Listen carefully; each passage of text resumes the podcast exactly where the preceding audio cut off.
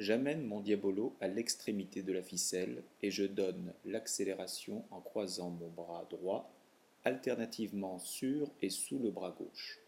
De ce fait, le diabolo parcourt une grande distance sur le fil, ce qui va créer l'accélération. Je pense à croiser dessus et dessous pour compenser le déséquilibre éventuel du diabolo.